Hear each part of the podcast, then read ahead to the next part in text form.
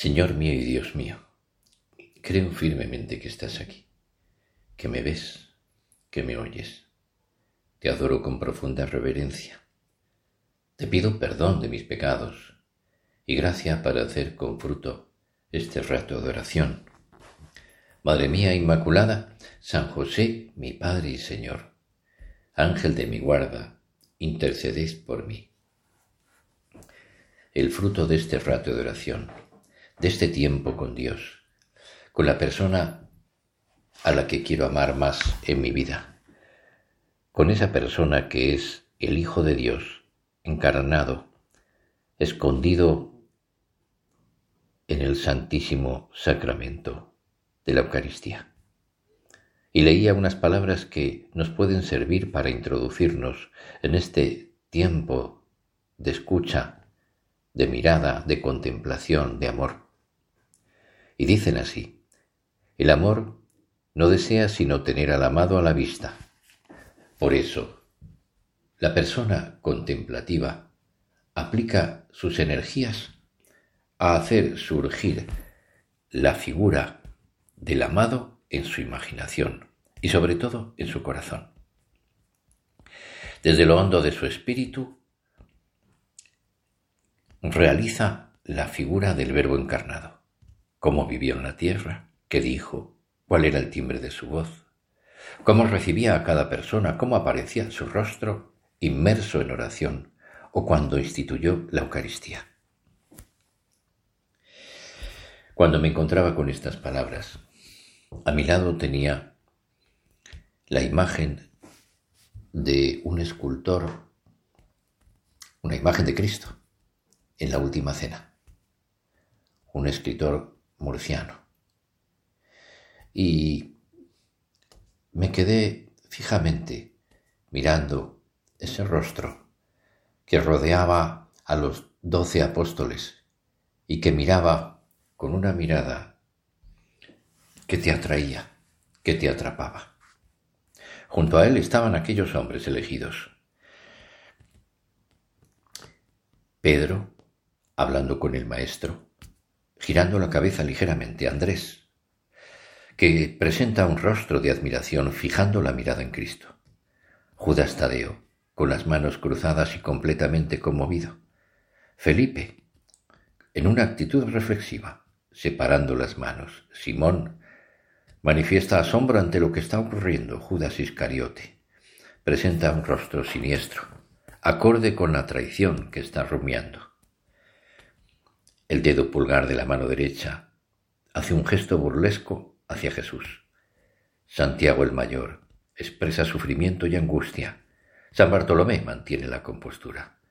Mateo está en actitud de levantarse del asiento. Tomás contempla con admiración a Jesús. Y Santiago el menor dirige su mirada al cielo en actitud de súplica con los brazos abiertos, la última cena de Salcillo. Y Jesús mira a cada uno y se mete en las profundidades de su alma. Los ha amado y los ama. Los ha amado hasta el extremo y los ama muchísimo. También a Judas en ese momento en el que está dejándose atrapar por el mal, por el demonio. Lo ama y lo ama muchísimo.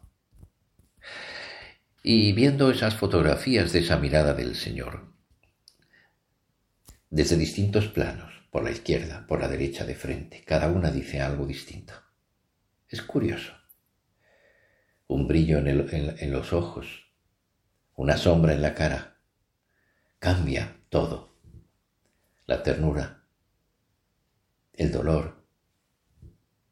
El Señor está ahí, y está ahí, y está mirándote, mirándome. También yo estoy ahí en esa última cena, en ese momento, pensando ahora que el Señor me amó hasta el extremo, que en esos momentos nos amaba a todos. Y está su corazón sangrando, sangrando de amor, palpitando fuerte. con unas palpitaciones que Juan, recostado en su pecho, escucha. Pero el Señor, que tenía ese dolor de amor, no, ha querido marcharse. ¿Y qué hizo? Permitió a su corazón encerrado en ese cuerpo que saltara del cuerpo y se introdujera en un trozo de pan, en el fruto de la vid. Ese corazón, desangrado por el amor, se quedó para que tú y yo pudiésemos encontrarnos con Él. Siempre que quisiéramos cada día en la Santa Misa, siempre que quisiéramos cada día en esos sagrarios que están por toda la tierra, esperándonos. Lo tenemos que pensar. El Señor me está esperando. El Señor me ama. También a mí me ama hasta el extremo, hasta el extremo de seguir esperando, que yo me fije en Él, que yo despierte en mi corazón los sentimientos más limpios, más amorosos. Y es algo que me tengo que plantear. Descubro de verdad esa presencia divina. Me mueve. Es para mí algo a lo que quiero de verdad abrazarme cada día. El santo sacrificio del altar, o al menos cada semana, pero con un amor nuevo. Le pido ahora a San José, le pido a Santa María que me ayuden a descubrir cómo la Eucaristía, el santo sacrificio de la misa, es el centro y el corazón de mi fe. O al menos lo debería ser.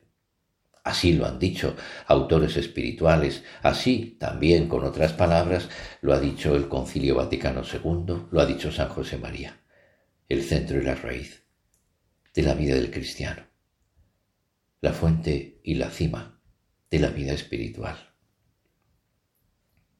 porque ahí está el corazón amante del Señor, ahí está toda la iglesia, ahí está toda la humanidad.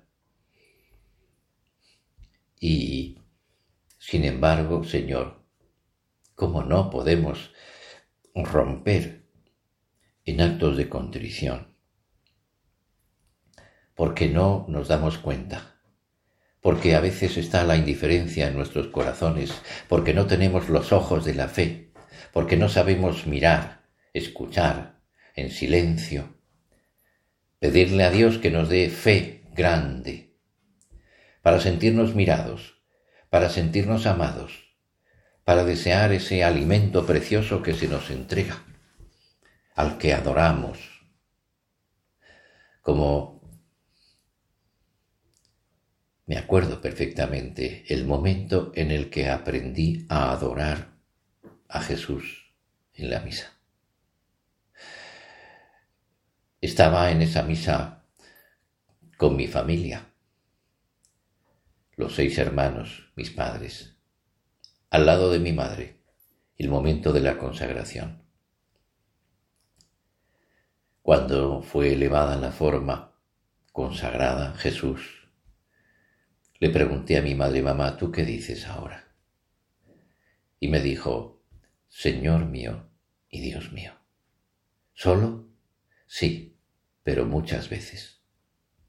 Desde entonces lo digo, Señor mío y Dios mío. A veces con una fuerza, a veces con una fe, a veces con un amor siempre diferente.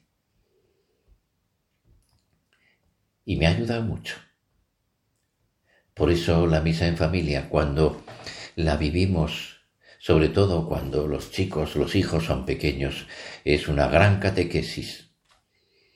Es algo que se queda grabado, que sirve y ayuda, porque estamos rezando juntos, porque estamos adorando juntos, porque estamos aprendiendo a amar a Jesús Eucaristía.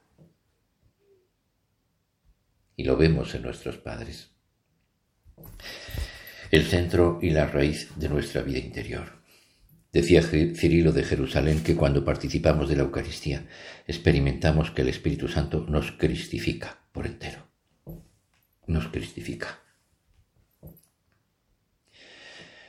Por eso, cuando hemos participado con amor y nos hemos alimentado del cuerpo y la sangre de Cristo, nuestra vida es distinta. Nuestro nuestra fe se ha fortalecido, nuestra caridad es más viva. Pero tengo que participar de otra manera. Tengo que preguntarme de verdad, ¿qué valor concedo a la Santa Misa? ¿Qué valor le doy? ¿Cuál es mi actitud espiritual para acercarme a ese misterio de amor, ese misterio de fe, misterio de entrega? Es una actitud de, de amor, de acoger. Voy como una esponja que va absorbiendo todo lo que cae en ella, la palabra de Dios, que reposa en mi corazón, que es también escuchada con el deseo de ver ahí una voz de Dios que me habla para ese día.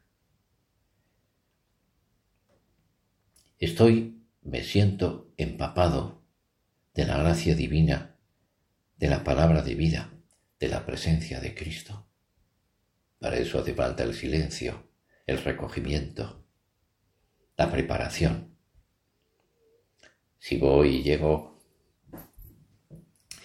un poco tarde, si estoy distraído, si tengo tantas cosas pendientes que no me permiten centrarme y acercarme a Jesús, con los sentidos recogidos, con el corazón abierto, pues el Señor ha estado ahí, pero yo no he estado con Él. Pedimos ahora al Señor, Señor, que yo de verdad me dé cuenta de que ese momento es maravilloso porque igual que en la última cena, estabas esperando compartir con los doce apóstoles, también en cada misa estás esperando compartir conmigo.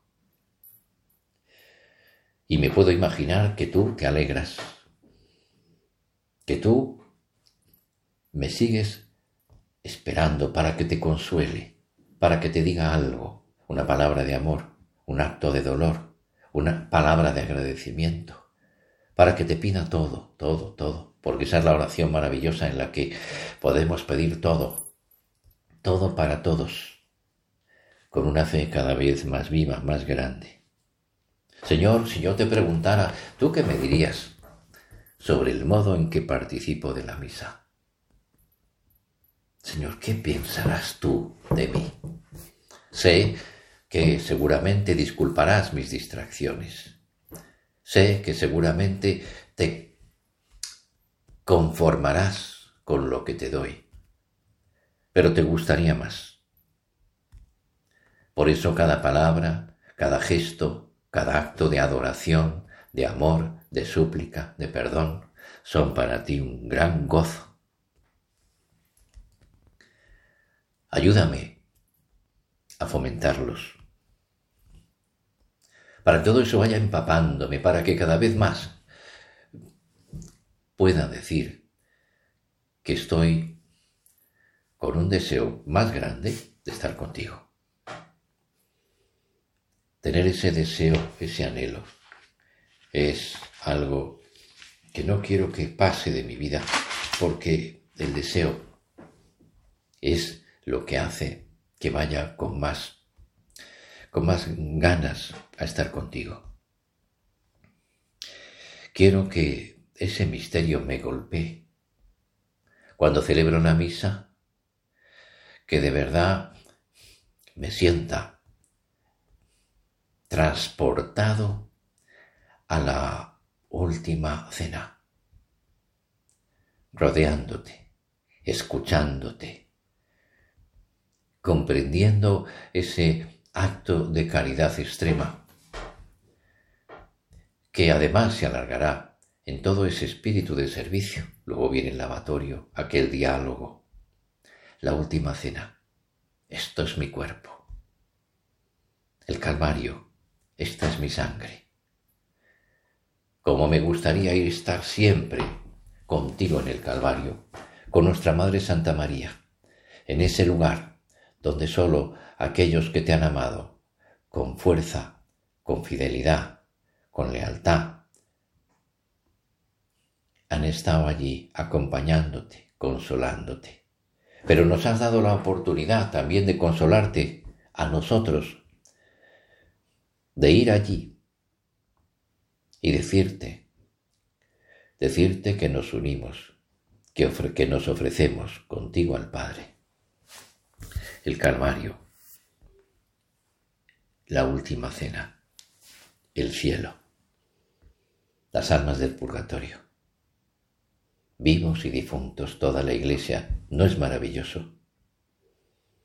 Abrir ese ojo, esa ventana y asomarnos a un lugar donde están los santos, alabando, santo, santo, santo es el Señor, donde están las almas del purgatorio, esperando dar el salto, donde están todas esas almas que sufren aquí en la tierra, esos cristianos que forman parte de la iglesia, y aunque no estén en la misa en la que participo, presentes físicamente, lo están, porque ahí está toda la iglesia.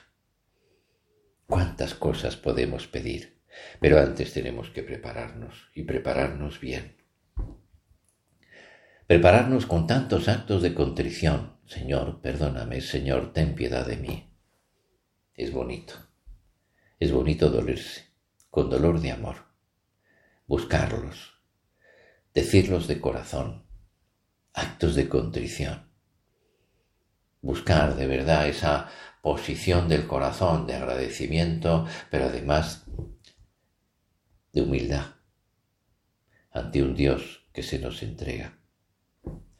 Buscar a la Virgen. Ella es Nuestra Señora. Ella está ahí está mirando a su Hijo. En todos los sagrarios, en todas las misas, hay una presencia de nuestra Madre Santa María. La tenemos que hacer presente en nuestro corazón, en nuestra oración. La tenemos que acompañar en el Calvario. La podemos también invocar para que nos ayude a recibirle a Jesús con esas oraciones que están en la iglesia y que mm, de verdad tienen fuerza. Pedirle que nos ayude el Señor, que nos ayude ella a no separarnos de Él. San José, nuestro Padre y Señor. También, ¿cuántos aliados podemos tener para recibir al Señor con, con alegría? ¿Cuántas cosas podemos también acompañar a Jesús ofreciéndole cruces, contrariedades, miserias, trabajos, convirtiendo todo nuestro día en una misa, trasladando todo el día a la misa. Los amó hasta el extremo, hasta el límite humano del amor. El Señor se ha quedado ha dejado el corazón en la hostia santísima. Ese corazón en la hostia, ¿para qué? Para que se traspase al nuestro. Lo tenemos que pensar muchas veces.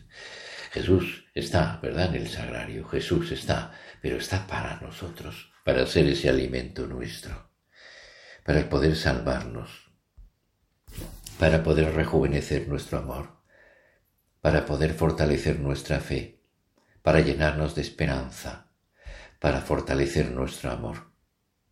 Que sea capaz de hacer frente a todo, lo incierto, lo difícil, lo costoso.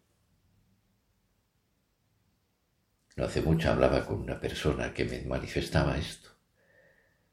Llevo una temporada asistiendo cada día a la Santa Misa y noto la fuerza de Dios. Para cada uno de nosotros es ese regalo. que nos podamos, pongamos a tiro.